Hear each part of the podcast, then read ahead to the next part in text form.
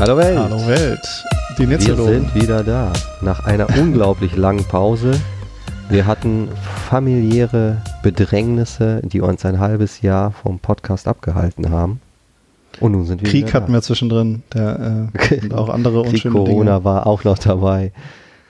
Äh, ja, also ja. ja. Wir sind auf jeden Fall wieder Und- da. Es war, ihr, ihr wart nicht schuld. Ähm, wir wollten weitermachen, aber ähm, sind nicht dazu gekommen, hatten andere Sachen um die Ohren. Jetzt sind wir wieder da und äh, mit Und einer neuen Folge. direkt mit einer aktuellen Folge ein. Ne? Du hast es schon gesagt, Krieg ist äh, auch da und wir haben uns damit jetzt mal auseinandergesetzt. Ne? Ja, vor allem so auch mit dem äh, ganz Netztheologen-Manier äh, Cyberkrieg und äh, Mhm. ja auch ähm, Theologie darunter. Ähm, es ist eine lange Folge geworden.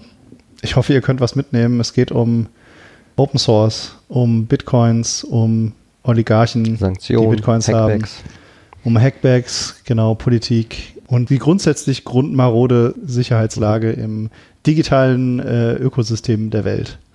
äh, genau, also schnallt euch an, gebt uns Feedback, wenn äh, es euch zu wirr war und wir hoffen, ihr habt Spaß damit. Ähm, es war auf jeden Fall Genau. super geil, äh, mal wieder mit dir zu reden, Roman. Ich habe es vermisst und Ja, ich hoffe, wir sind jetzt äh, wieder ein bisschen öfter dabei. So, Chris, wir sind mitten im Krieg, könnte man sagen, und wir haben das Thema jetzt direkt aufgegriffen. Äh, natürlich jetzt nicht aus ethischer Perspektive, also da werden wir sicherlich drüber reden, sondern eher, äh, was technisch da so im Hintergrund äh, abläuft, wo, wo irgendwie auch wahrscheinlich zeitungsmäßig nicht so viel äh, veröffentlicht wird, aber du hattest angeregt, da so ein bisschen Hintergrund äh, zu schaffen oder ein bisschen uns äh, Feeds zu geben. Cyberkrieg-mäßig, das ist das Stichwort erstmal, ne? Genau, Cyberkrieg ist das Stichwort. Ich fand das Thema interessant. Ähm, also es wird natürlich jetzt nochmal ein bisschen brisanter mit der Ukraine-Krise, dem Ukraine-Krieg. Und ähm, da gibt es irgendwie ganz viele Themenbereiche, die man so ansprechen kann. Und ich hatte auch so ein, zwei Sachen, die mir jetzt ganz neu nochmal so bewusst wurden. Und ja, wollte ich einfach mal mit äh, dir zusammen drüber nachdenken. Mhm. Ähm, und ich bin gespannt, was rauskommt. Und ja, vielleicht lernt ja der eine oder die andere auch noch ein bisschen was mit uns. Das wäre cool. Ja, klar. Ja, ich vor allen Dingen schon, weil ich mit äh, Thema Cyberkrieg und äh, Hacken und so, das äh, kenne ich als Stichworte, habe ich vielleicht äh, grob eine Ahnung, was, da- was damit gemeint ist, aber ähm, nichts Konkretes, habe ich keine Erfahrung mit gemacht und vielleicht äh, lerne ich da jetzt auch noch was. Ja, was fällt dir da so ein? Ähm, ja, wo fangen wir an? Also vielleicht, ähm, wie immer, äh, kurz, kurz mal so umreißen, äh, was so meine Vorstellung irgendwie ist. Ähm, Ja, also Cyberkrieg heißt ja erstmal, also so wie ich jetzt verstehe oder wo, wie ich drüber reden wollte, ist ähm, äh, Krieg ähm, über das Computer, über Internet. Ne? Also jetzt, Mhm. also was kann man im Internet Böses anstellen, sozusagen. Das heißt, Ähm, Zerstörung von Infrastruktur äh, von ja, Gegner, sage ich mir jetzt mal. Ne? Ge genau, das Kommunikationsstören oder so. Mhm. Ähm, und und äh, ja, da kriegt man ja immer irgendwie recht viel mit. Äh, auch mit der Ukraine-Krise soll ja wohl am Anfang ähm, die Kommunikation gestört worden sein von den Ukrainern durch einen russischen Angriff. Man weiß es natürlich nicht so ganz genau. Gab es irgendwie so ein paar ähm, Seiteneffekte, dass irgendwie auch die Windkraftwerke über dieses gleiche Satellitennetzwerk telefoniert haben. Das hat man so ein bisschen in den Medien lesen können. Ich bin Ah, natürlich okay. jetzt auch äh, kein, kein Insider. Ähm, und dass man natürlich Sachen kaputt machen kann und ähm, irgendwie, keine Ahnung, vielleicht versucht auch übers Internet Kraftwerke lahmzulegen. Ähm, Ja, da, da scheint es heute irgendwie viel zu geben und ich will jetzt gar nicht so, ich glaube, man kann sich so grob vorstellen, aber ich ähm, wollte jetzt erstmal so ein bisschen mit meiner Verwunderung anfangen, weil irgendwie ähm, das Dass es das überhaupt gibt oder was wundert dich? Ich meine, nee, also, wir sind dass es so effektiv 21. Jahrhundert. ist. Ah, nee, okay. aber ähm, das, das zum Beispiel, das wusste man ja schon in den 90ern, ne, dass man Software hacken kann und so. Mhm. Und ähm, dann hat man halt äh, immer so gesagt, so, ja gut, aber die wichtigen Sachen, die packen wir halt einfach nicht ins Internet. Ne? Also Genau, klar. genau, wenn ich mein, genau, wenn ich mein Atomkraftwerk halt einfach nicht im Internet habe, dann ist es halt schwieriger, da dran zu kommen. Ne? Und Ist tatsächlich doch nach wie da- vor so, oder nicht?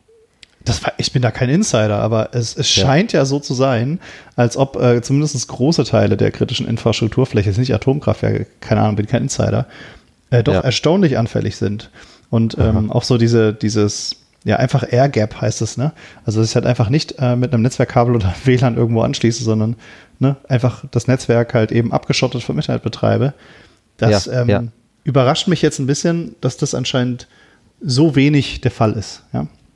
Ähm, obwohl man halt sagen könnte, gerade bei so kritischen Sachen, ja, lief ja jetzt die letzten 50 Jahre auch ohne Internet. Ne? Klar hast du halt nicht am Handy deinen äh, Status, den du abrufen kannst oder so, aber Aha. ja, also das wundert mich jetzt doch schon so ein bisschen. Also, dass das eigentlich Und so kaum, einfach kaum eine Sache ist, anscheinend, mhm. ja. Ähm, wie gesagt, ich habe überhaupt gar keine Insider-Informationen.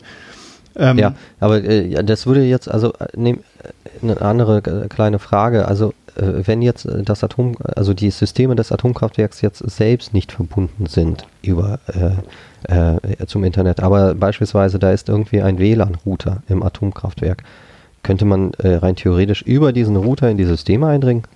Sowas funktioniert wahrscheinlich nicht, oder?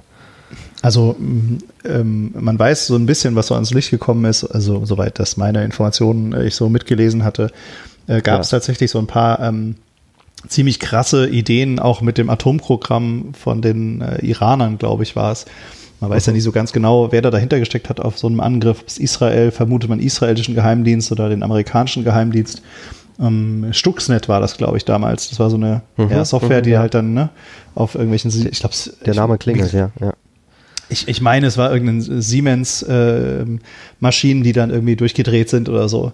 Und ähm, äh, man, man bekommt dann manchmal so richtig krasse Sachen mit. Also, dass du zum Beispiel auch in nicht vernetzten Systemen über zum Beispiel den Computerlautsprecher irgendwelche Ultraschalltöne abfeuerst, ja, die, mhm. wo du dann quasi doch irgendwie rauskommst, ja.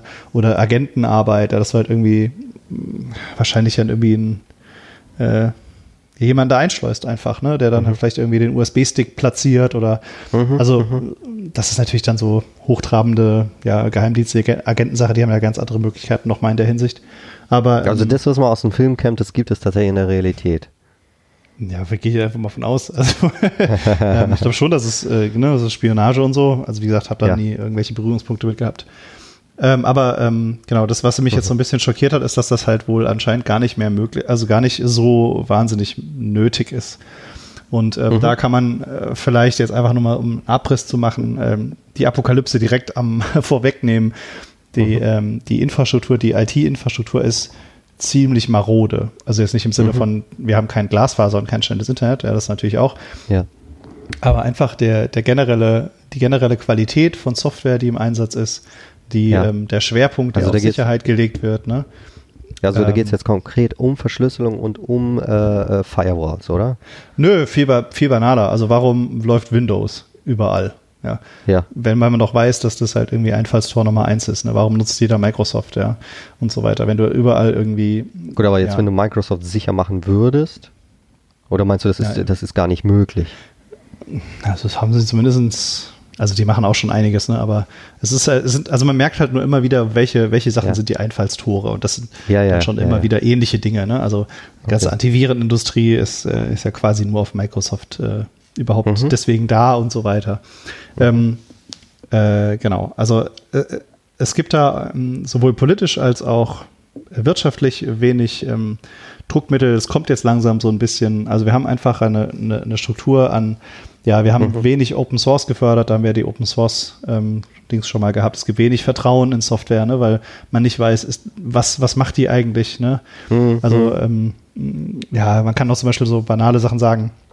Fast alle ähm, Handys sind komplett outdated und haben keine Sicherheitsupdates äh, seit Monaten. Also könnt ihr ja mal beim Android, äh, sieht man das mal ganz gut in den Einstellungen über, über Telefon mhm. oder so, gibt es so das aktuelle Sicherheitspatch-Level. Und wenn das mehr als zwei Monate alt ist, dann ja, ist eigentlich nicht mehr cool. Aber mhm. viele, ähm, äh, viele Hersteller ähm, ja, geben einfach keine Updates mehr oder das heißt, ja. man, man, im Hintergrund steht eine riesige Industrie, sowohl, also eine Industrie, die äh, versucht irgendwie billige Software an den Mann zu bringen, auf der anderen Seite eine riesige Industrie von Hackern, die versucht, diese Software, die an den Mann gebracht wurde, nach möglichst sch so schnell wie möglich Lücken ausfindig zu machen, um sie zu kompieren. Mhm. Das ist ein ja, Wettlauf. Ich, äh, ja, ich, äh, ähm, genau dieses Narrativ wird immer so ein bisschen gepusht und das, das will ich okay. so ein bisschen kaputt machen. Also ah, okay. ähm, ein, ein äh, äh Sicherheitsmann aus Deutschland hat mal gesagt, diese ganzen Sachen, die man so bekommt, der Ransomware-Attacken und so, das ganze Zeug, was dem Bundestag einfällt und so, das mhm, ist mhm. das ist kein, kein Hacker-Angriff. Das ist so ähnlich wie schlechtes Wetter, für das man unpassend gekleidet ist, ja. Also, mhm. ähm, ja, das, es, da kann immer jeder mit gut leben, wenn man sagt, das sind jetzt irgendwelche super fancy Hackergruppen, am besten aus äh, China oder, oder Russland mhm. oder so, und die haben, mhm. da konnten wir nichts tun, die waren einfach zu krass, ja. ja, ja. Und was ich so ein bisschen okay. einfach ähm, sagen will, ist, nee, ihr habt einfach ähm, alles verkommen lassen seit 20 Jahren, sowohl politisch äh, ne, als auch äh, technisch. Habt keine Incentives geschaffen. Jeder wollte immer nur ne, Microsoft und Slack benutzen. Ne? Und ja. Verschlüsselung untergraben ist ja gerade schon wieder ein EU-Gesetz, was die äh, Verschlüsselung untergraben möchte, mit, mit äh, dass sie die äh, ja äh, wieder unter dem Vorwand der Kinderpornografie, genau, die Chats ausspielen können. Also es gibt ähm, es lief einfach wahnsinnig viel verkehrt, ne? Und äh, mhm. dann, ich weiß nicht, äh, ob sich da unsere HörerInnen noch dran erinnern, es gab mal, ja, wahrscheinlich, das war nicht so, äh, also in der, in der Szene war es natürlich krass. Es gab irgendwann den Hacker-Paragraphen, der mhm. eingeführt ist. Und der hat damals, ich glaube Anfang der 2000er oder so, ich bin mir nicht mehr ganz sicher, schon eine Weile her, quasi ähm, alles kriminalisiert, was theoretisch zu ähm, äh, zu, zu, kriminellen Dingen äh, benutzt werden kann. Es war ein unfassbar schlechtes Gesetz, also weil theoretisch du jede mhm. Programmiersprache verbieten musst, weil du könntest ja theoretisch was Böses damit programmieren. Mhm. Hm. Äh, eine Riesenunsicherheit und es hat wahnsinnig viele Leute verkrault. Den gibt es also, noch oder der ist abgeschafft? Den gibt es noch, ja. ja. Also es gab jetzt ein paar Referinzurteile, die das, ne, wo, wo es dann nicht mehr so, wo man ein bisschen Sicherheit dann bekommen hat. Aber am Anfang, ich habe damals in der IT-Sicherheitsszene gearbeitet, das war ein Riesenproblem, weil du wusstest plötzlich nicht mehr, was darfst du überhaupt noch machen. Ne? Also ja. man hat da so ein bisschen auch die, die fähigen Leute vertrieben, äh, abgeschreckt. Dann äh, ja, hat man ja mitbekommen, in Deutschland gab es lange keine offenen WLANs, ja, weil es irgendwelche idiotischen Gesetze gab. Das heißt, man hat die, die, die Leute auch so ein bisschen verkrault. Wahr. Die gibt es ne? ja bis heute nicht. Ja, genau. Und das sind immer dann so ein bisschen so das Ding so, ähm, ja, wenn ihr jetzt halt irgendwie von den Hackern äh, Hilfe haben wollt, ihr habt halt alle verkrault. Die haben keinen Bock mehr auf den Staat, die haben keinen Bock mehr auf euch, ja. Äh, mhm. Da ist sicherlich auch ein bisschen was dran, aber ähm, auf jeden Fall, was ich jetzt so lang und breit äh, sagen wollte, ist, äh, nein, äh, äh also wir haben, äh, es gibt einfach eine unfassbar marode Grundsituation. Mhm. Ne? Also schlechte Investitionen, schlechte Entscheidungen, schlechte Gesetze, über Jahre dann, Leute vergrieben, ja. ja. Und jetzt äh, auf die mehr Ukraine auf Smileys gesetzt, ne? Als auf Sicherheit. Ja. Das heißt, dieses also ganze Grundszenario. Das ist jetzt, ja, das ist schon ein Weltproblem. Das ist jetzt nicht, was es, Deutschland es fällt, oder Ukraine angeht. Nee, nee, überhaupt nicht. Also es fällt einfach alles auseinander. Ne? Also jetzt, mhm. jetzt ähm, okay, ich will jetzt nicht zu tief reingehen, aber es ist jetzt gerade so ein bisschen im Kommen, dass ähm, äh, sogenannte Supply Chain Sachen ja, aus, also so, wo kriege ich meine Sachen her? Also wenn ich ein, ähm, ja. wenn ich ein Programm programmiere, dann programmiere ich ja ein, nur einen kleinen Teil selbst. Und meistens mhm. benutze ich irgendwelche Bibliotheken, die andere Leute mhm. schon zur Verfügung gestellt haben, die ziehe ich dann bei genau. mir mit rein ne? und muss nicht, nicht immer das Rad neu erfinden. Das also Problem ist jetzt immer nur, mhm. ja genau, es ist ein bisschen ein Baukastensystem. Ich weiß aber halt nicht, ähm, was diese ganzen Baukastensachen überhaupt machen. Oder mhm. sie können, es hängen so viele Leute dran, also ne, es gibt dann auch, also es ist einfach schon alles schiefgegangen. Irgendwelche Leute, die haben halt ein Baukastensystem gebaut, dann haben wirklich aber hunderttausende von Softwareprojekten diesen Baukasten benutzt, dann hat das ähm, äh, offline genommen, ja, oder es wurde plötzlich, äh, hat es verändert, ja, dass es dann plötzlich Schadsoftware war. Wurde es mhm. dann über hunderttausende von Projekten mit verteilt und so. Das heißt, mhm. es gibt auch kaum Gegenmaßnahmen dagegen. Also es ist einfach, von Grund auf einfach alles marode irgendwie und man ist froh, dass es irgendwie zusammenhält. Äh, genau. Okay. okay, also um das, um das jetzt abzuschließen. Ein fatales Urteil über, unser, über unsere Infrastruktur. Aber zu, zurück zum weltweit Thema. Also übrigens. Das weltweit, ist das Problem. Ja. ja. weltweit. Und das ist das Problem, äh, warum Cyberkrieg äh, möglich ist, doch, und das ist doch jetzt der, der, der Ausgangspunkt, oder? Möglich ist ähm, und so genau. effektiv ist. Genau, und das ist ähm, äh, ich glaube, das hatten wir aber auch, äh, bin mir gerade nicht sicher, ob wir das schon mal hatten. Genau, es, diese Grundsituation ermöglicht das so gut. Ne? Mhm. Also mhm. natürlich mhm. ist es jetzt auch nicht super trivial. Ne? Also es ist schon schwer, in äh, äh Sicherheitslücken zu finden und auszunutzen, die ähm, also ich könnte äh, und das auch zu machen. So. Genau, du könntest das nicht. Ähm, ich äh, müsste mich wahrscheinlich sehr, sehr, groß anstrengen, ja. Also es ist wirklich äh, echt schwierig und es gibt natürlich viele Leute, die das können, das noch richtig, mhm. ja, einfach richtig krasse äh, richtig krasse Menschen, die das halt machen. Und das Problem ist jetzt, ähm, äh, die äh, sind sehr viel wert, diese Sicherheitslücken. Und die verkauft mhm. man dann. Und weil der mhm. Staat ähm, zumindest großteils nicht, äh, also ich kann es eher, also ich weiß es nicht ganz genau, vielleicht sieht es irgendwie bei den USA ein bisschen besser aus.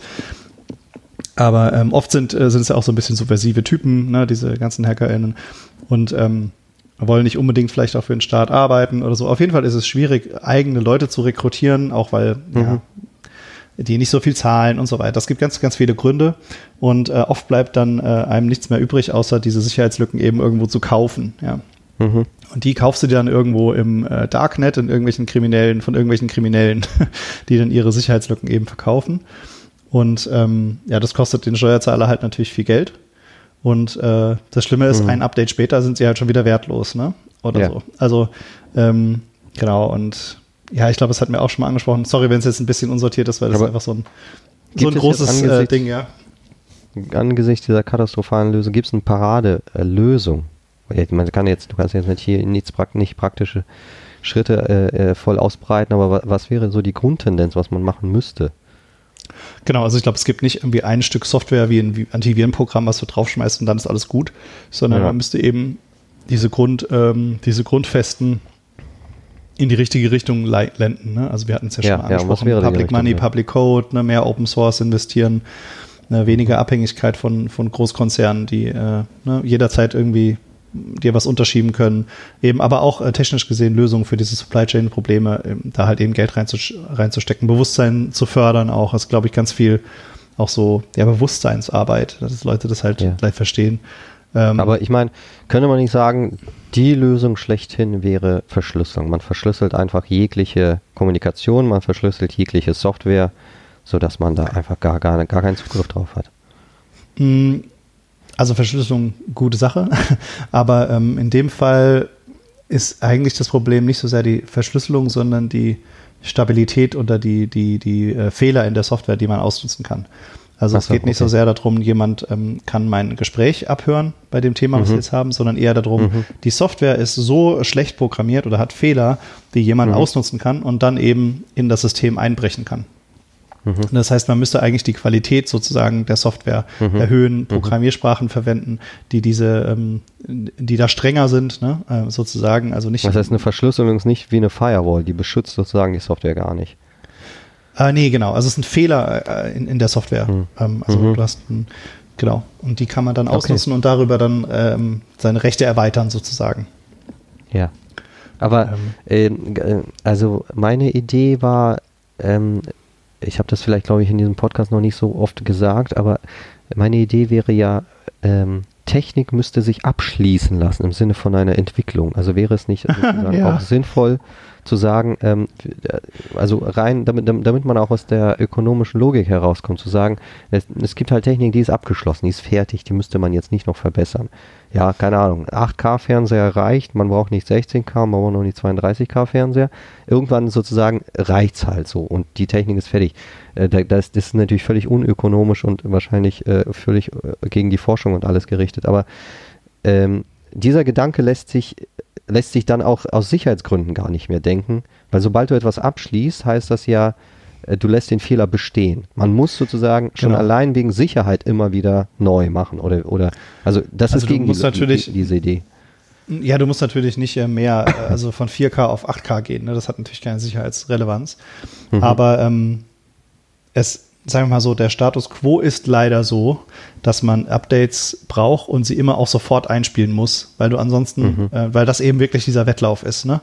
Irgendeine mhm. Hackerin findet einen Bug, ja, verkauft ihn vielleicht im Darknet oder hat ihn halt eben und ähm, äh, die andere Seite muss patchen, äh, um diesen Fehler ja. zu beheben, damit dieses Problem aus der Welt geschafft wird. So ist der aktuelle Status und das ist so. Also macht alle eure Updates. Aber in einer Traumwelt wäre es natürlich so, ja. wie du gesagt hast, man entwickelt ein Stück Software, das ist so gut programmiert und so ähm, sicher ne, und, ja. und, funktioniert einfach so, wie es soll. Und es gibt keine Fehler, ne, ja. sodass man es dann auch wirklich ab, abgehangen äh, äh, nutzen kann. Das, ähm, Aber ist das möglich oder ist das wirklich nur Theorie? Das ist praktisch gar nicht umsetzbar. Wie, wie ist der Status bei dieser, bei dieser Software? Also es gibt, äh, äh, es gibt große Entwicklungen in diese Richtung, das zu machen. Also zum Beispiel Programmiersprachen zu erfinden, die gibt es auch. Also eine, äh, die gerade im Kommen ist, ist Rust äh, zum Beispiel, mhm. ähm, die zumindest viele dieser Fehler, die man immer gemacht hat, ja, weil ja, Menschen einfach Fehler machen beim Programmieren, mhm. Äh, schon mhm. quasi auf maschineller Ebene ähm, nicht zulässt. Okay. Aber ähm, es ist natürlich trotzdem noch möglich, Fehler einzubauen. Ähm, aber ich denke, wenn, wenn die Kultur dahin gehen würde, ne, das, das wertzuschätzen, ja. ähm, dann wäre das zumindest theoretisch wahrscheinlich schon machbar. Ist halt okay. auch die Frage, ob man, ob man das will, weil man Updates natürlich trotzdem braucht, ne? Also in vielen Fällen. Aber ja. Ähm, Nur gut, genau, Updates als Funktionserweiterung. Aber genau, meine Idee Idealfall, oder meine ja. utopische Idee wäre ja, man erfindet wirklich äh, ein Gerät, beispielsweise der 8K-Fernseher äh, oder eine Software, die äh, eben keine äh, Updates und keine äh, Funktionserweiterung brauchen, weil sie tatsächlich de facto äh, fertig sind. Also ich glaube, vor allem ja. bei Software äh, ist da das, ist da die, die Grenze noch lange nicht erreicht. Also die Schritte ja, ja. sind ja so schnell. Ähm, ja, bei der Hardware vielleicht irgendwann gibt es dann vielleicht mal Probleme. Aber selbst da gibt es dann neue Technologien. Ne? Also wenn man, man kommt ja jetzt an die physikalischen Grenzen bei den ähm, ja. bei den ja, gut, meine Idee war ja, war ja geprägt nicht von, von der Frage, äh, von der Problemstellung, äh, wir sind irgendwie am Ende der Entwicklung, sondern äh, meine Idee war äh, eine ethische, äh, hm. sozusagen, im, ein ethischer Imperativ zu sagen, wir müssen die Entwicklung anhalten, weil sie jetzt tatsächlich bei dem, also jetzt Beispiel wieder Fernseher rein aus ökonomischen Zwecken betrieben wird. Es gibt gar keinen, überhaupt keinen einsehbaren Grund, warum man einen 16K oder einen 8K Fernseher braucht. Also es ja, das hat, das hat es auch schon ein paar Mal so durch, Und das ist halt der Punkt, wo ich sage, naja, dann lass doch den Fernseher auf 4K und fertig ist die Geschichte. Das wäre, das würde natürlich niemand machen. Aber die Idee, also ich finde diese Idee jetzt nicht ähm, also die ist auch, die hat ja große ethische Vorteile, ja, ressourcenschonend und so weiter. Äh, aber ja, ich weiß nicht. natürlich keine also, Einsteigen drauf. Gut. Ja, ich, ich glaube, so, so einfach ist irgendwie nicht. Also, aber wir könnten, ich glaube, wir treiben, ich mein, immer weiter weg vom, vom äh, Nee, eigentlich nicht. Wir sind nämlich jetzt gerade äh, thematisch in der Utopie gelandet und in äh, das, was ethisch äh, geboten sein soll. Und da könnten wir natürlich direkt den Bogen machen zu, zum Cyberkrieg. Ist der ethisch erlaubt oder nicht? Oh, das ist eher dein, dein Feld, oder? Also, ja, mein ähm, Feld, aber was ist deine Meinung? Also Krieg ist natürlich immer, immer Kacke. äh, ähm, und äh, man muss, man muss immer probieren. Ja gut, immer zu, Kacke, ähm, das ist jetzt, das ist zu pauschal. Ne? Also du würdest ja nicht sagen, ähm, der Zweite Weltkrieg gegen Hitler, also äh, er war natürlich, äh, natürlich gab es unglaublich viele Opfer, aber die, er, er musste auch sein, oder nicht? Also sozusagen die, die, Du meinst jetzt der Widerstand die, die gegen die Tyrannei? Den Widerstand, ja. Genau, ähm, das kannst du nee, ich meinte das jetzt erstmal so, dass, es so, oder, dass, es so, dass ja. es so oder so Kacke ist. Ja? Also ähm, wäre natürlich besser gewesen, es gäbe ihn nicht. Ähm, mhm. ich, ich weiß es nicht so ganz, also meine persönliche naive Meinung, ähm, äh, das hatte ich auch mal so ein bisschen in dieser Drohnen- oder Killer-Drohnen-Debatte, ähm, also äh, ist halt, ähm, Ah ja gut, solange wir halt ähm, uns Hackerprogramme gegen den Kopf werfen, ist halt immer noch besser, als mit Granaten irgendwelche Menschen zu zerfetzen, so irgendwie. Ne? Mhm. Also in der ja, Praxis gut, ist es natürlich immer beides, ja, ja, dann aber äh, ja, aber Cyberkrieg ja. würde ja, äh, du hast recht, äh, er findet auf einer Infrastruktur statt, die sozusagen nicht sichtbar ist. Er trifft aber schon Ziele, äh, die zwar nicht primär menschlich sind, aber die in, in der Konsequenz äh, den Menschen dann zu äh, zum Opfer machen. Also nehmen wir mal ein hackten Kraftwerk, muss jetzt nicht Atomkraftwerk sein, aber der Strom fällt aus. Natürlich leidet dann die Zivilbevölkerung erstmal. Ja, es ist, glaube ich, so ein bisschen so ähnlich wie mit Wirtschaftskrieg, oder? Also, dass man hm. sagt, ähm, natürlich leiden ja. auch unter den Sanktionen äh, Menschen und vielleicht äh, mit Hungersnot und so sterben sogar welche dran. Aber es ist immer noch ähm, ja nicht so schlimm wie halt ein warmer Krieg mit, mit echten Waffen sozusagen. Mhm. Ähm, die Grenzen sind da sowieso fließend und äh, ich habe ich hab lieber keinen Strom, weil das Kraftwerk ausfällt, als dass jemand halt äh, mein Haus äh, zerbombt. Was ich spannend finde, ist äh, hier äh, die Idee des gerechten Krieges mal anzuwenden. Also äh, die, äh, es gab, bevor die Atomwaffen erfunden wurden, gab es die Idee des gerechten Krieges. Das hat, glaube ich, meines Erachtens die katholische Kirche im Mittelalter eingeführt, das Denken darüber. Und im Wesentlichen ging es darum, Krieg äh, humaner zu gestalten. Ja, also äh, jedem war klar damals im Mittelalter und äh, noch, noch viel früher, Krieg ist eine äh, menschliche Konstante, die, die, die ist nicht wegzumachen. Das war das Denken. Ja, das ist ein Schicksal. Und wenn wir schon damit leben, dann lass uns doch äh, Ideen erfinden, wie wir diesen Krieg doch humaner gestalten. Deswegen kam dann die Idee des gerechten Krieges auf. Und dann hat man Kriterien äh, äh, sich ausgedacht, äh, wann er ja human ist, wenn ich das überhaupt auf Krieg anwenden kann, dann, äh, dann ebenso als Metapher vielleicht. Ähm, ähm, und zwar. Was waren da so Beispiele? Ja, äh, also äh, da gab es zwei Kriterien, die man ähm, äh, eingeführt hat, nämlich ein Recht ja, herzustellen im Krieg selber. Ja, damit der Krieg, ähm, während er geführt wird, auf eine rechte Weise geführt wird. Und da gab es eben zwei Kriterien. Das eine ist so ein Differenzkriterium, äh, nämlich dass man äh, gesagt, klar schon gesagt hat, dass man Zivilisten und Soldaten unterscheiden muss. Ähm, und äh, ja, eben Zivilisten müssen verschont werden oder gesichert werden, Fluchtkorridore und so weiter und so fort. Ähm, und das zweite Kriterium ist, äh, dass ähm, Verhältnismäßigkeit herrschen muss. Also dass du, ähm, dass du sozusagen nicht, nicht, grau, nicht übermäßig grausam im Krieg sein kannst, darfst äh, und dass du ähm, nicht eine völlige Zerstörung über einen äh, völlig äh, schwächeren Feind führen musst, ja. Also, keine Ahnung, wenn jemand nur mit Pferden irgendwie eine, eine Armee aus Pferdereitern hat, äh, wäre es völlig unverhältnismäßig, da mit Panzern mal durchzufahren und das ganze Land eben mal eben platt zu machen. Also verhältnismäßig sollte das Ganze sein. Und diese zwei Kriterien, die äh, werden dann im 20. Jahrhundert wieder aufgewärmt, natürlich äh, wegen der Zweiten Weltkriege, wo es vielleicht noch irgendwie anwendbar ist, aber wo es dann nicht mehr anwendbar wird als äh, äh, bei den Atomwaffen, weil äh, da ist weder, also beide Kriterien gehen dahin bei Atomwaffen. Es ist völlig unverhältnismäßig, weil du äh, eine ganze Stadt oder ein ganze, ganzes Land einfach mit einem Klick wegmachen kannst. Und es ist auch indifferent, also, indifferenzierend, du kannst nicht unterscheiden zwischen Soldaten und Zivilbevölkerung. So, und das sind diese zwei Kriterien, ja. Kannst du unterscheiden und ist das äh, verhältnismäßig? Und ich glaube, da, da ist auch beim Cyberkrieg genau das Problem. Also Verhältnismäßigkeit ginge vielleicht noch, ne? Du könntest ja sagen, äh, ich kann ja Ziele, die ich hacken, genau auswählen.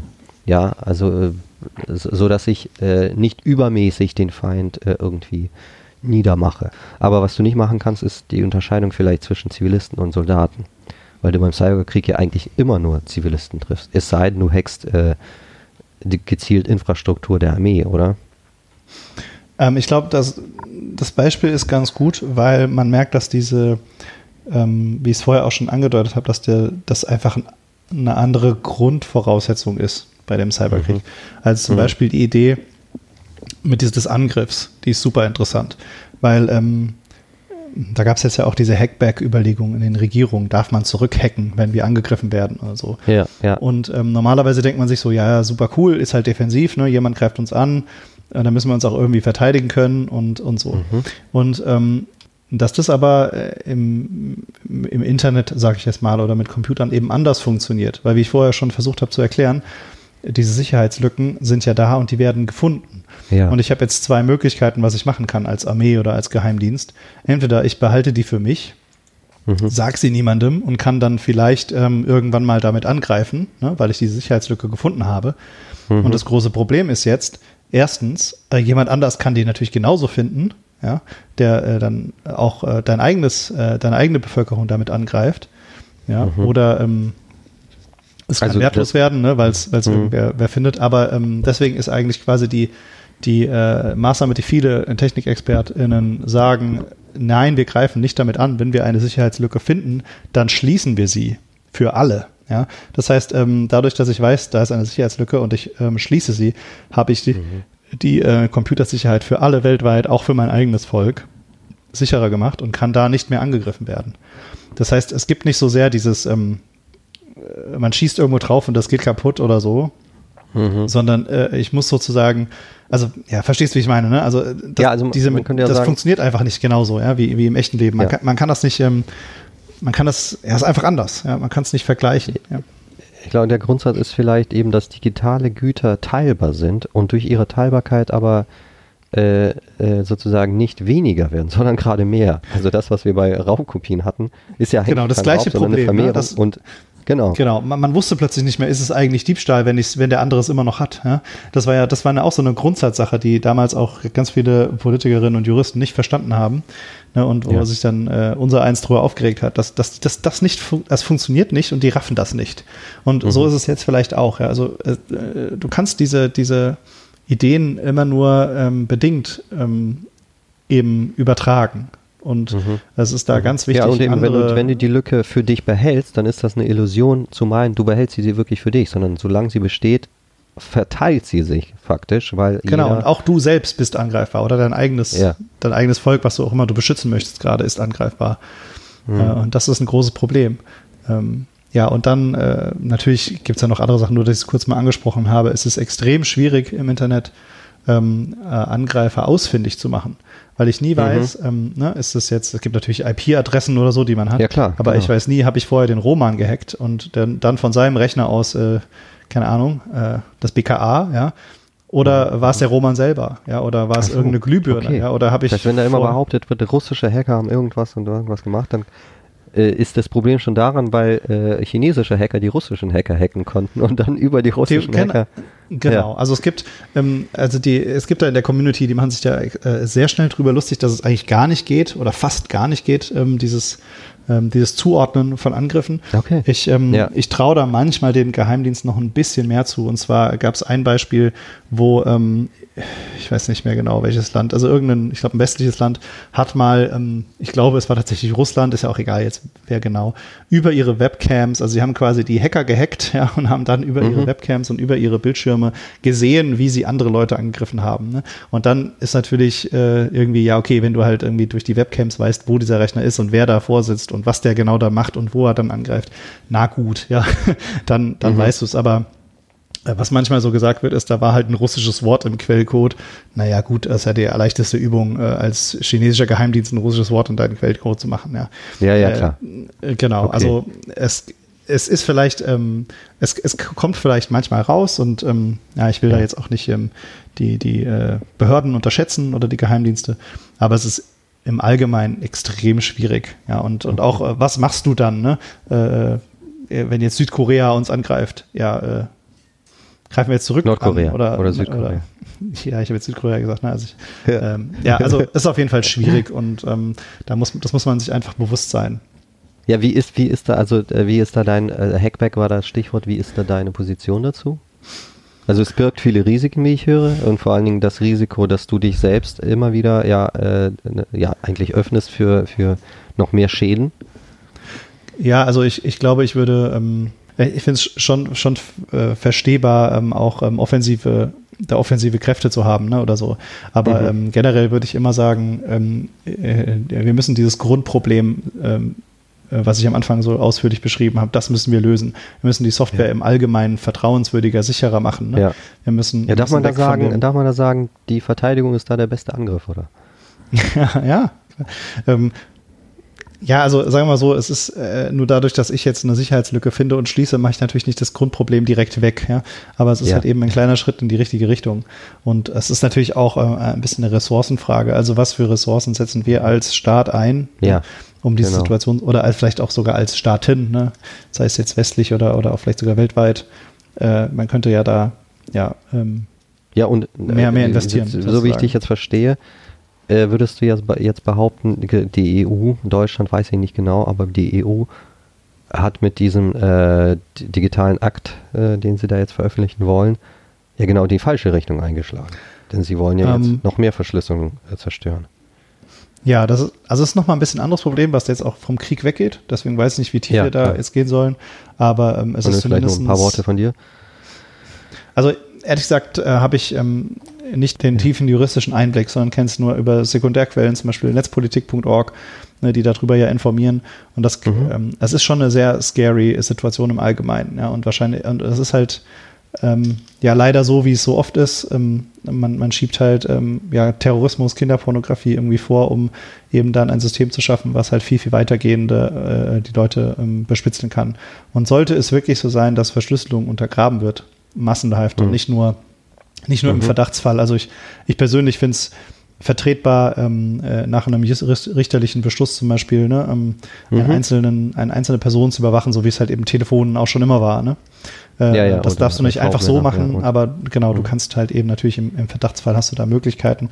Aber diese massenhafte Pauschalüberwachung von allen und das Untergraben der, der Vertrautheit in, in unsere technischen Geräte und plötzlich ist alles, was ein Mikrofon irgendwo hat, ein Feind, ja, weil mhm. was, wie gesagt, die marode Situation habe ich ja schon angesprochen, ne? Also es ist ja, ja, nicht die beste Situation, aber wenn es natürlich Nur, jetzt auch noch äh, staatlich befördert wird. Situation ähm, in die Hände.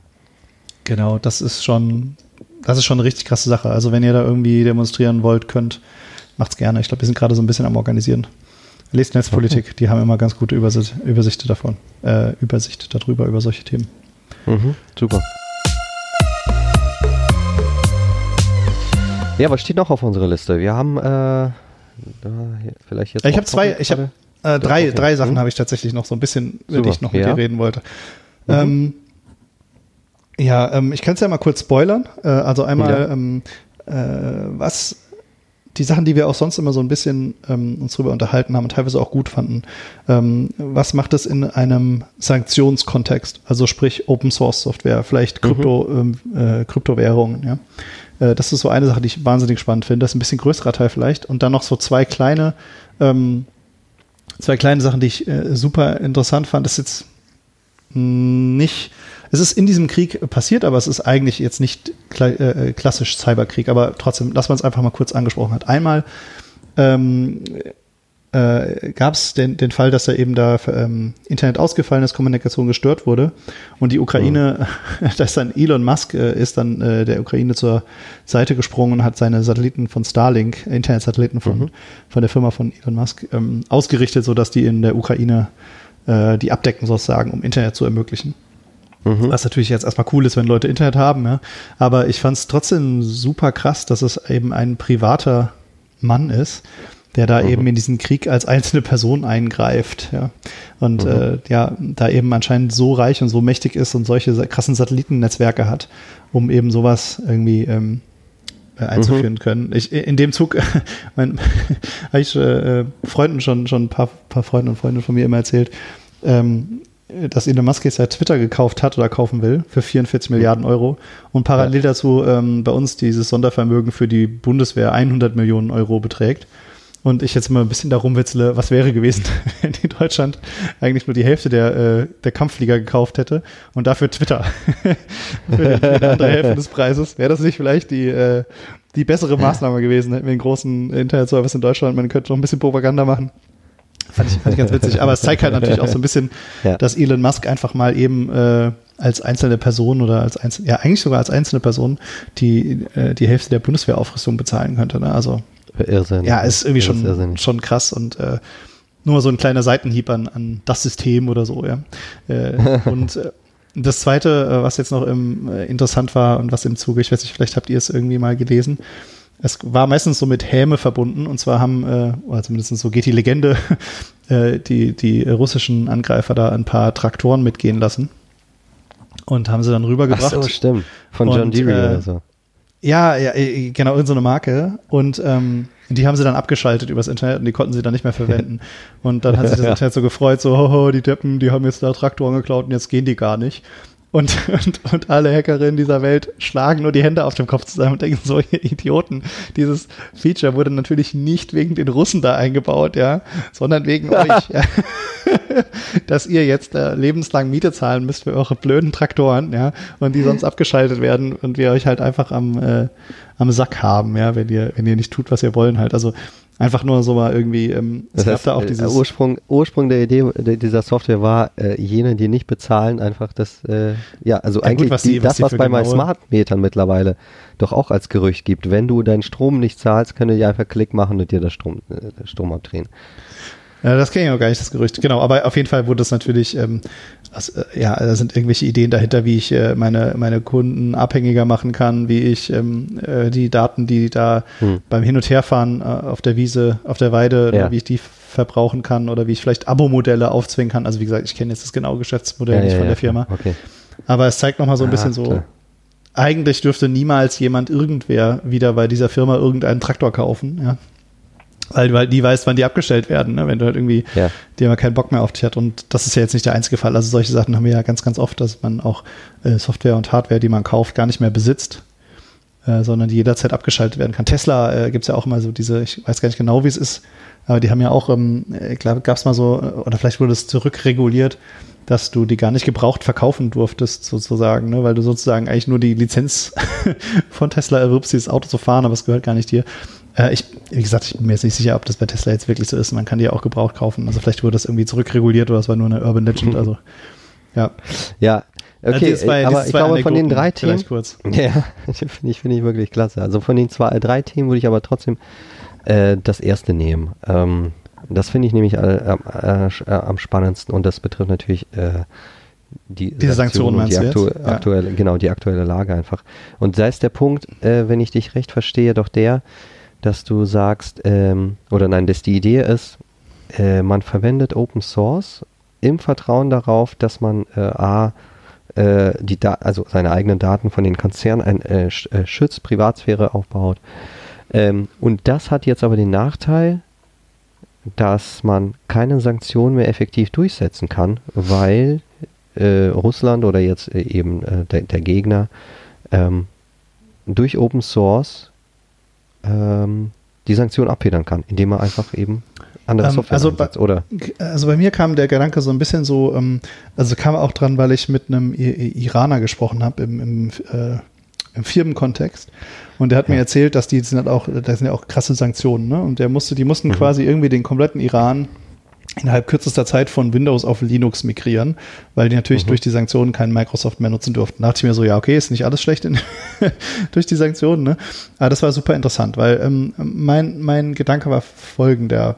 Ähm, für mich schockierend und sicherlich für ganz, ganz viele andere auch, war ja äh, jetzt bei der Ukraine, äh, bei dem Ukraine-Russland-Krieg, ähm, dass ähm, die Sanktionen und die Sanktionsandrohungen keinen Krieg verhindert haben.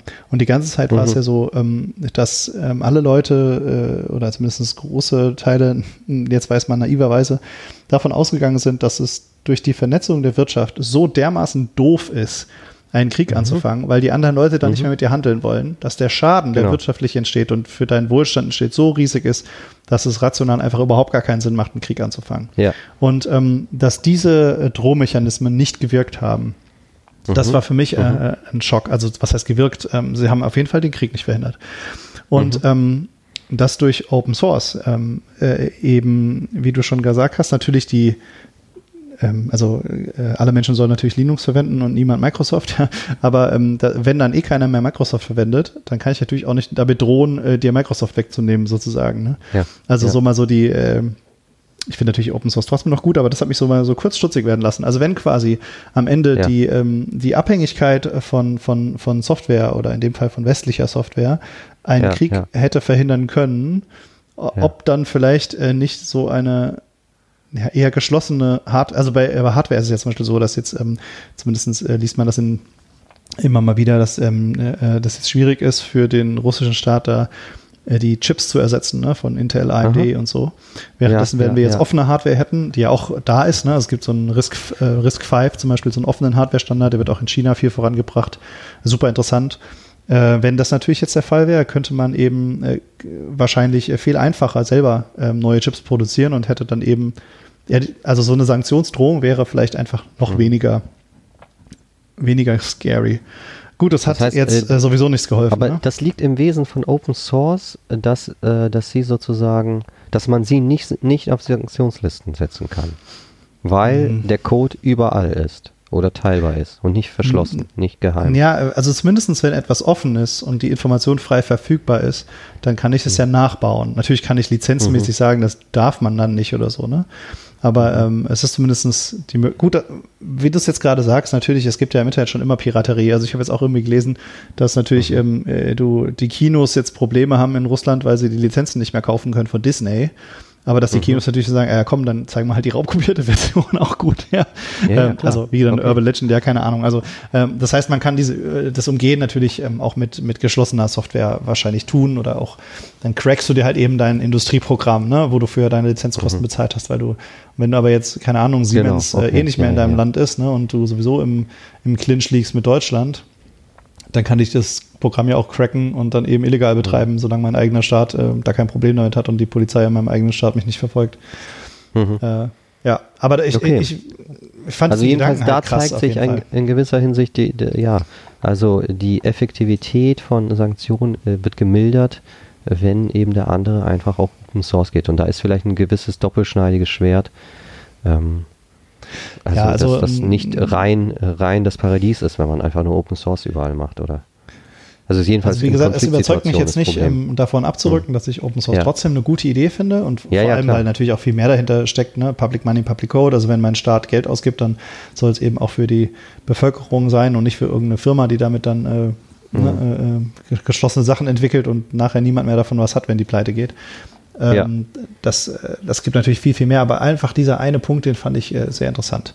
Also auf der einen Seite natürlich dieses Paradoxe, dass ähm, du in einer gewissen Weise dann gezwungen wirst, ähm, dich weiterzuentwickeln von Microsoft weg. Ja? Ähm, mhm. Äh, ja, und natürlich weiß man. Ja äh, China man auch, jetzt gehabt, äh, Huawei, als, als äh, die Android nicht mehr nutzen dürften, wegen, wegen irgendwelcher Trump-Sanktionen. Dann haben äh, sie halt ja, genau, die haben ihren eigenen App Store ähm, gemacht. Ja, die durften nicht mehr ja. den, ähm, die durften nicht mehr Google drauf installieren. Und, ja, im ähm, gewissen Sinne ist das ja, ist, ist, der, ist der Witz ja darin, dass, äh, dass solche Sanktionen äh, oder ja, fast schon äh, also äh, konkurrenzwirtschaftlich betrachtet äh, entmonopolisierend wirken, ja. Die mussten jetzt einen eigenen Store aufbauen, einen eigenen Chips herstellen und so. Äh, und das schafft natürlich dann Kreativität und äh, wieder Fortschritt ja auch. Ja, ich glaube, es, es kommt halt immer darauf an, ähm, wie groß der, der Unterschied sozusagen ist. Also ich, ich denke jetzt mal zum Beispiel, ähm, also wie gesagt, bin kein äh, Politiker, aber in Nordkorea in dem Fall sieht man es ganz gut. Die sind halt ähm, relativ klein und wenn mhm. ich denen natürlich dann Technologie vorenthalte, dann ist es schwierig, ne, dann, dass die da überhaupt dann mit Schritt halten können, vielleicht mit den Technologien. Mhm. Wenn ich aber natürlich äh, ein Land wie China, was ähm, einen Großteil der Chipproduktion und sehr viel Know-how hat. Und einfach auch äh, stark am Wachsen ist und war äh, und dann vielleicht der, der Abstand zu einem Google nicht mehr so groß ist oder beziehungsweise vielleicht auch durch mhm. die äh, diktatorischen Strukturen da ich auch einfach sagen kann, nö, dann verwenden wir halt eben alle einfach kein Google mehr, ja. Äh, also mhm. man muss mhm. da nicht den, den Markt sich durchsetzen lassen, dann ähm, ja, hast du schon recht, kann es nach hinten losgehen wahrscheinlich. Aber das ist, glaube ich, immer das Problem mit Sanktionen, oder? Dass sie so ein bisschen nach hinten losgehen können. Also ich habe jetzt ja. auch gelesen, dass die äh, äh, allein durch diese, diese Angst ähm, der Verknappung von Öl und Gas der Preis so hoch ja. getrieben ist, dass natürlich äh, Russland daran jetzt durch den Gasverkauf halt mehr verdient hat als vorher. Ne? Also dadurch durch die Andrehung eines Gasboykotts ja, genau. äh, die mhm. Preise schon hochgehen und dann natürlich mehr Geld nochmal, äh, also ein bisschen auch äh, ja, zweischneidig sein kann. Mhm. Aber äh, ja gut, jetzt kommt mehr darauf an, welche Güter sanktioniert werden, würde ich sagen. Also wenn es wirklich einzigartige Sachen sind, die ein Land nicht herstellen kann und eben ähm, ja, dann, dann sind sie effektiv. Ne? Aber wenn, wenn du das leicht äh, selbst reproduzieren kannst. Ähm, ja, und ich glaube auch vor allem die Masse. Ne? Also wenn mhm. du einfach, also so, ähm, weiß ich nicht, ähm, ich nehme jetzt einfach mal Deutschland, Russland als Vergleich und denke mir irgendwelche Zahlen aus mhm. wenn Russland halt ähm, 60 äh, Prozent der Waren von Deutschland importiert, aber Deutschland nur 5 Prozent der Waren aus Russland und der Handel wird eingestellt, dann leider natürlich jetzt die 60 Prozent Seite viel mehr als die 5 Prozent Seite ja. oder so. Aber ja. ich, ich glaube, wir sind außerhalb unserer äh, Expertise. Und, ja, genau. Äh, Aber eine Sache wollte ich noch anschließen, also diese äh, Open Source Geschichte. Ich äh, gehört in diese in diese selbe Richtung auch ähm, die, die, Problematik mit der äh, mit der Kryptowährung. Denn auch die wurde ja zumindest äh, laut Zeitungen berichten eingesetzt, um Sanktionen äh, zu mildern.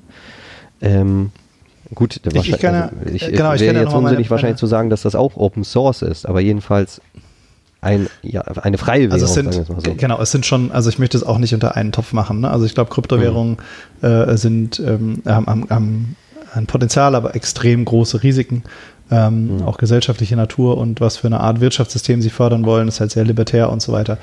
Ähm, äh, das kann man schon auf keinen Fall vergleichen mit, mit Open Source, ähm, weil Open Source mhm. ja eher, also sa sagen wir mal so, wenn man es jetzt ganz platt sagen will, es ist, glaube ich, die ähm, Idee eines unregulierten ähm, Geldflussmarktes eher eine äh, liberal, liberal rechte Idee politisch, im politischen mhm. Spektrum und okay. Open Source im, eher eine ähm, Community-linker äh, linkere Idee. Ähm, natürlich ah, okay. gibt es Befürworter auf beiden Seiten, aber jetzt mal so ganz ja. dumm pauschal versucht okay, einzusortieren, ich, nur um, zu, um zu zeigen. Nicht einordnen können, aber gut. Genau, ja. nur um zu zeigen, ähm, äh, wie das ist, äh, äh wie, also dass es da Spannungen gibt und dass man das auf keinen Fall unter einen, auf einem, unter einen Kamm scheren kann. Aber natürlich ist völlig, völlig klar, dass äh, wenn ich nicht mehr in Rubel bezahlen kann oder keinen Euro mehr kriege, dann nehme ich halt äh, Ethereum oder Bitcoin. Ne?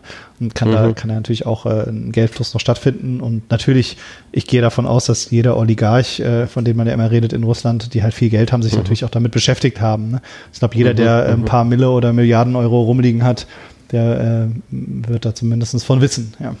Mhm. Äh, genau, okay, da war halt heißt auch da, äh, also be beide Punkte, also sowohl Open Source als auch ähm, Kryptowährung. Äh, für die Zivilbevölkerung hilft das ja, der Zivilbevölkerung in beiden Ländern, ja, in Angriffsland und Verteidigungsland, hilft das ja alles nichts. Denn letztendlich sind, sind das ja äh, sozusagen Ausnutzmechanismen, die sich, äh, die, die, die, Macht äh, dann sozusagen nutzen kann. Also wie du eben sagst, also ja. Bitcoin, wenn du einen hast, äh, macht dir, ist das halt nichts, aber wenn ein paar Millionen dahinter stehen hast. Äh also mir ging es jetzt eher um die, die Überlegung, ähm, gibt es Technologien, die halt zum Beispiel gut klingen, äh, wie zum Beispiel Open ja. Source oder, oder äh, Bitcoin, also für einige Leute zumindest, und die aber in, äh, die man jetzt aber äh, durch die veränderte Situation vielleicht neu bewerten muss.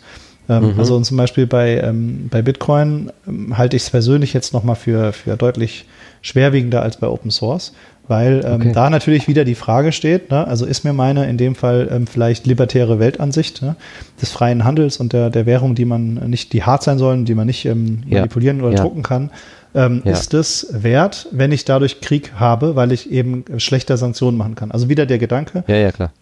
Die, die, die Sanktionen sind das Mittel, was ähm, der, das einzige nicht kriegerische Mittel, was wir haben, um Krieg vielleicht zu verhindern. Und wenn ich das aber, äh, das da den. Ja gut, Diplomatie ja auch. Also, ja, natürlich. Aber, äh, aber das, also ich glaube. Erstmal als, als, als offensives genau. Mittel, sagen wir es mal so. Ja, ja, ja, oder als Drohung, ne? Also äh, ja. irgendwie mhm. als äh, und ähm, wenn ich sage, darfst du nicht mit mir handeln und ich äh, weiß natürlich genau, ich kriege meine Kohle über Bitcoin sowieso außer Landes und muss meine Yacht nicht, äh, ne? Äh, ja, ja, kann mir eine neue Yacht kaufen, wenn meine eine konfisziert wird. Und das ist schon sehr interessant. Also ich, du meinst, möchte meine, ist, ist, es eine Neu Neuausrichtung, eine Güterabwägung? Ist jetzt angesichts dessen äh, noch an Bitcoin festzuhalten? Jetzt pauschal Bitcoin Ja, ja, genau. Das wäre, wär, glaube ich, eine Frage, die man sich so stellen kann und die auch ähm, politisch sicherlich interessant wird. Es gibt ja zum Beispiel auch gerade Bemühungen in, in Europa, ähm, Kryptowährungen, zumindest die, die so krass auf die Umwelt schlagen, äh, mhm. äh, stärker zu regulieren. Ähm, und äh, genau, also Europa ist natürlich ein großer Wirtschaftsfaktor, wenn, wenn die das machen würden. Ähm, und das ist sicherlich vielleicht, oder ich könnte mir vorstellen, auch ein Punkt ist, ähm, die dann da die Politiker, Politiker und Politikerinnen mitbewegen. Ähm, was ist eigentlich mit den Sanktionen, die man damit vielleicht umlaufen kann? Und, ja, äh, spannend, okay. Hast das, du da selbst eine Antwort drauf? Ähm, ja, ich, ähm, ich mein, da, umso mehr ich mich damit beschäftige, umso länger äh, man das tut, ich, ähm, ich also wir haben ja eine ganze Folge dazu gemacht, zur ja, Kryptowährung, also könnt ihr euch gerne. Allerdings mal. ohne dieses Beispiel des Krieges, wenn ich mich nicht irre. Das Krieg haben wir natürlich nicht. Ähm, ach so, du meintest jetzt äh, im Speziellen zum Krieg.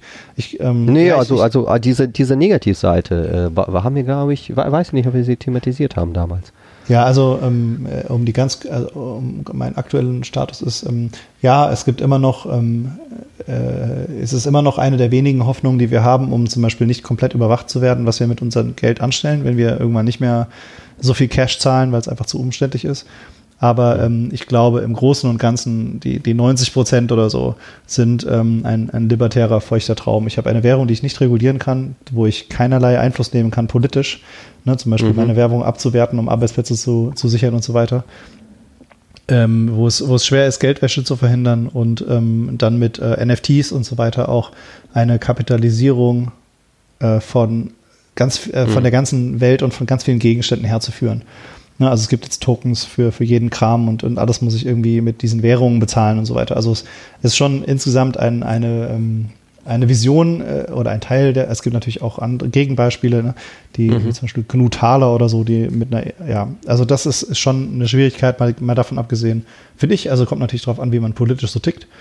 Und davon abgesehen ähm, ist es extrem schwierig, einen, einen richtigen, außerhalb von diesem, also wenn man jetzt äh, insgesamt diese ganze Kryptosphäre gibt, überhaupt einen Use Case zu finden, wo man eine Blockchain überhaupt braucht. Weil ähm, ja, es gibt eigentlich keinen, außer diesen Bitcoin-Use-Case oder ja, halt mhm. halt diese, die Sachen, die halt jetzt gerade so da sind und wo viel Scam betrieben wird und viel Betrug äh, da ist und so ja. weiter. Aber na gut, äh, ja, die, bei, die, ich, ich, ich habe noch eine Doku gehört, ich weiß nicht, ob das hier reinspielt, bei Verträgen. Oder? Und wenn du äh, äh ja, es ist immer eine Frage. Sicherheit gut, in dieser. Äh, es ist immer eine Frage, wem man vertrauen will.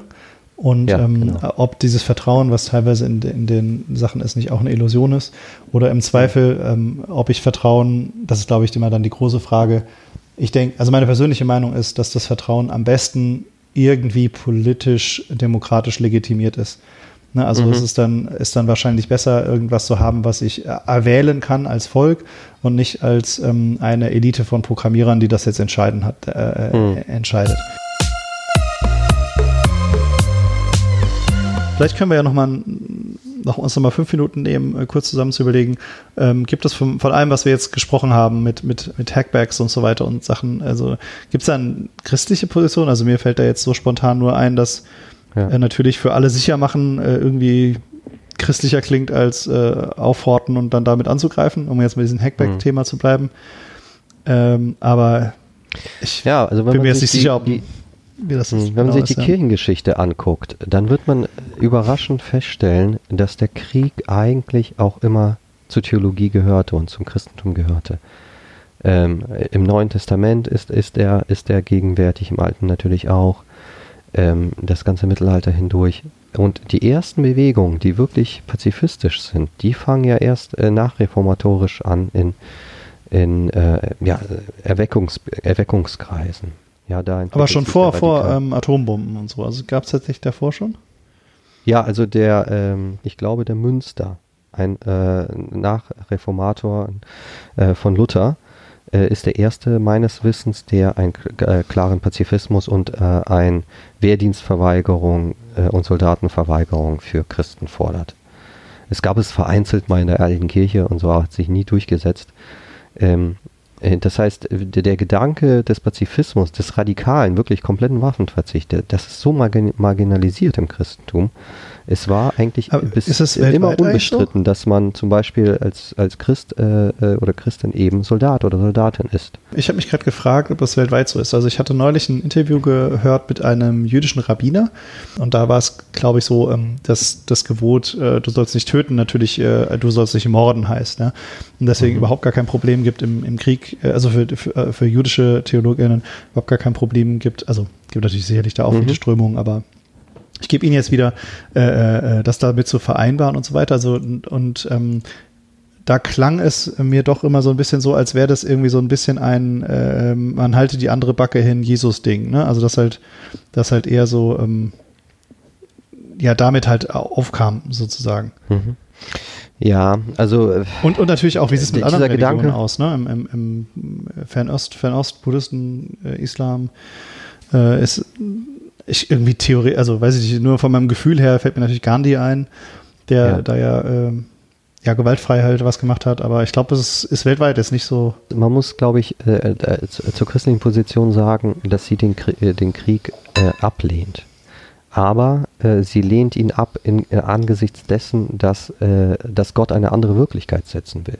Ja, dass er mit, mit der Welt und mit den Menschen äh, wie er das in Christus gezeigt hat, einen anderen Plan hat. Das tut ja. die christliche Theologie und das Christentum definitiv, den Krieg ablehnen.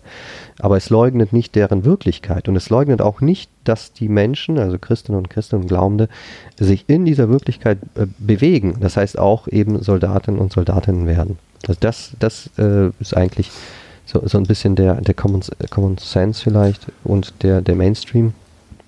Ich hatte auch immer das Gefühl, dass es ähm, Und, äh, auch ähm, ja. im Christentum da nicht pauschal um ein System geht. Also wir wollen mhm. jetzt Pazifismus und Krieg ist in jedem Fall schlecht, sondern eher, ähm, eher um ein Beistehen in den Situationen. Ne? Also dass du natürlich auch, dass es überhaupt gar kein Problem ist oder völlig klar, dass ich ein äh, Frontpfarrer werden könnte. Ne? Also dass mhm. es Geistliche gibt, die den Leuten in der konkreten Situation an der Front beistehen, die ja super schwierig ist, ohne dass das heißt, dass wir das gut finden, ne? dass, dass die da jetzt Leute umbringen oder umbringen müssen. Mhm. Also, dass es eher so ein, ein, bisschen auf einer anderen Ebene funktioniert. Also, es versucht kein System zu finden wie Pazifismus, sondern in dem, ja. in der Realität sozusagen da zu sein und diese andere Wirklichkeit ja. oder aufzuzeichnen. So, so irgendwie. Ja. Ja, ja, klar. Das bestimmt und dafür würde dann das, äh, dafür würde die Kirche stehen als Gemeinschaft der Glaubenden, die versuchen, ein Leben ja, zu leben und zu zeigen, was äh, kontrafakt, also gegen die gegen die Wirklichkeit äh, steht. Das ja. Ähm, aber ich glaube, also die, diese Stelle mit haltet die andere Backe hin, ja, also da, da geht es um Streit, da geht es um Vergebung. Ich, ich glaube, man kann das nicht einfach pauschal auf den Krieg anwenden, wo ja Systeme gegeneinander kämpfen, wo Mächte gegeneinander kämpfen. Man musste vielleicht folgenden Punkt noch ergänzen. Das Problem des Christentums mit dem Krieg ist, dass es den Krieg immer oder lange lange den Krieg eingeräumt hat in das System des Schicksals. Also nicht des harten Schicksals, wo, wo der Mensch völlig untätig ist, aber ähm, vergleichbar eben zu Krankheiten und Naturkatastrophen. Dazu gehörte auch der Krieg, ja.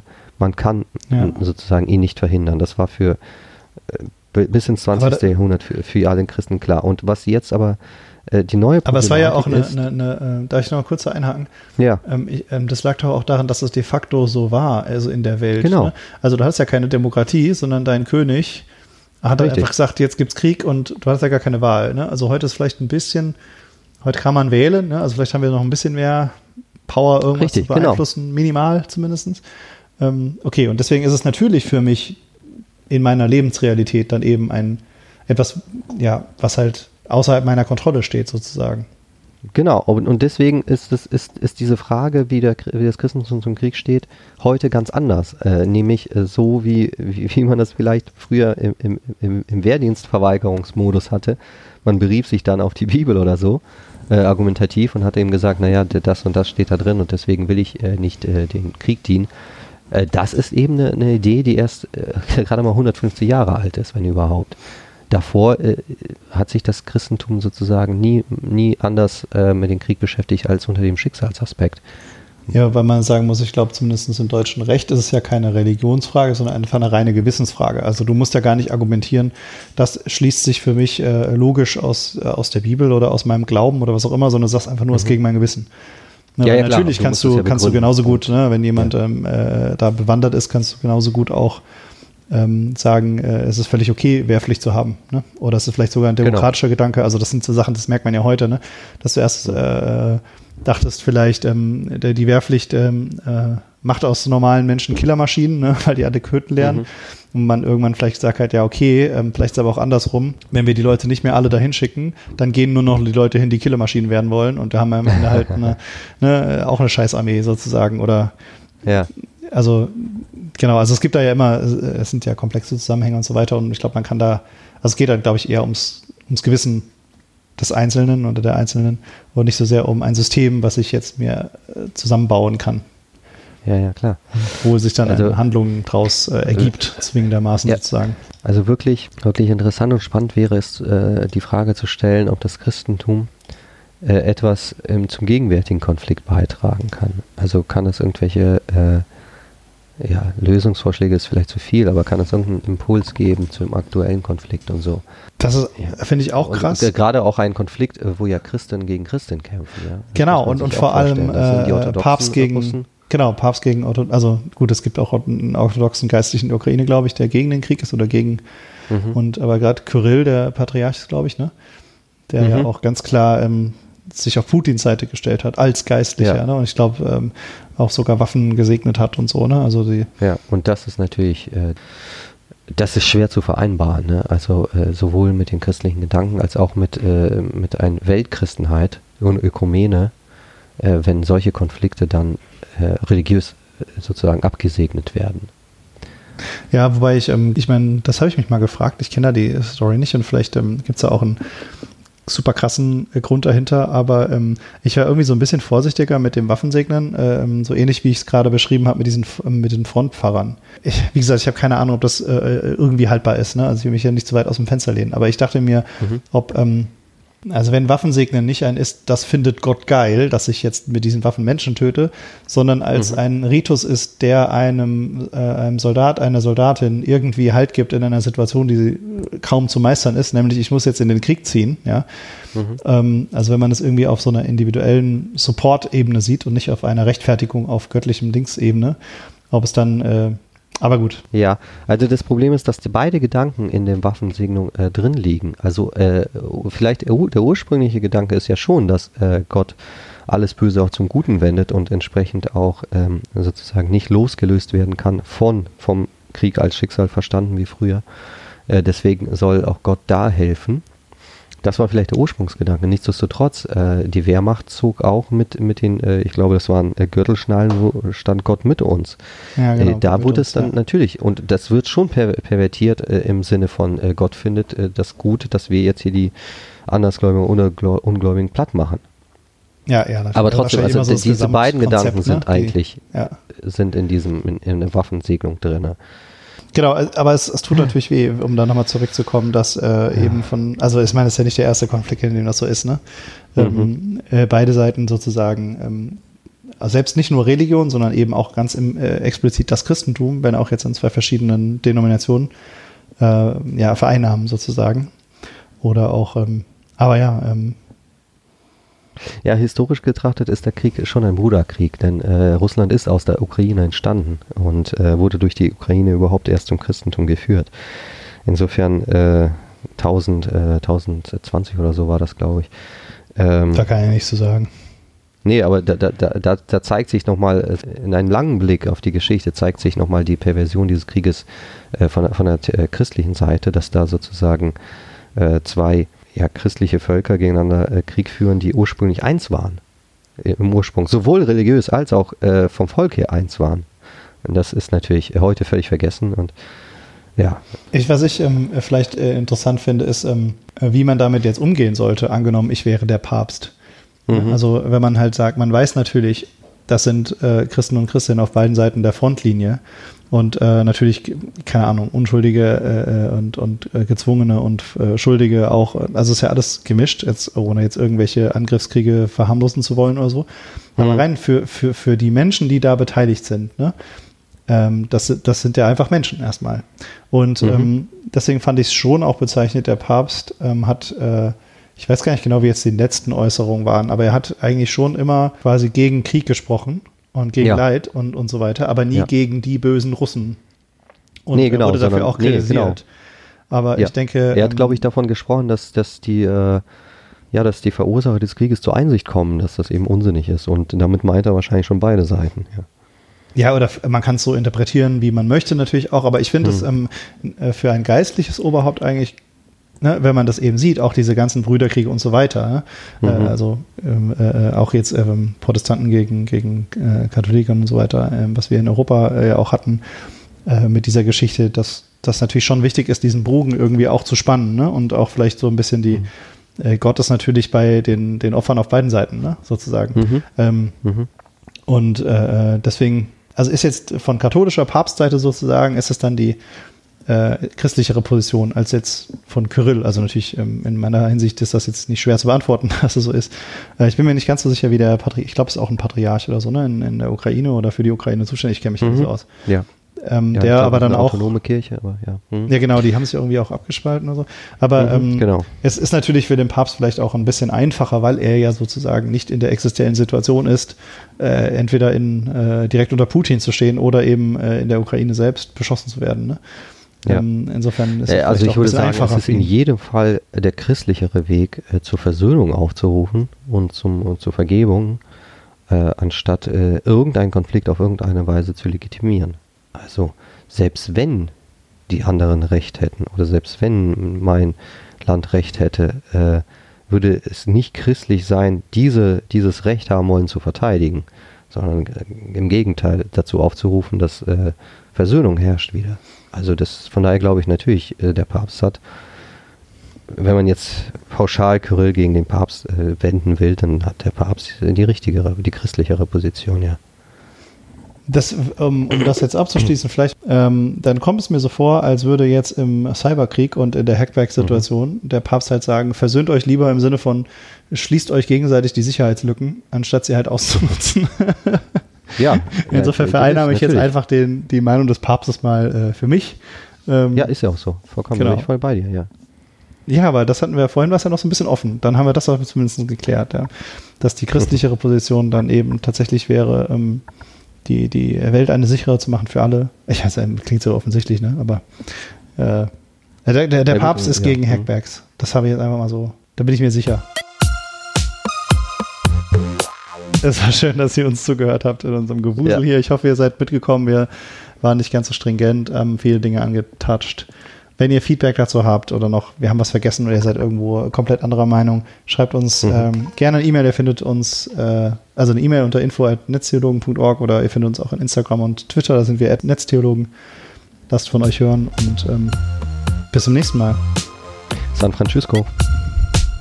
Nicht dein Ernst. Da war sicher.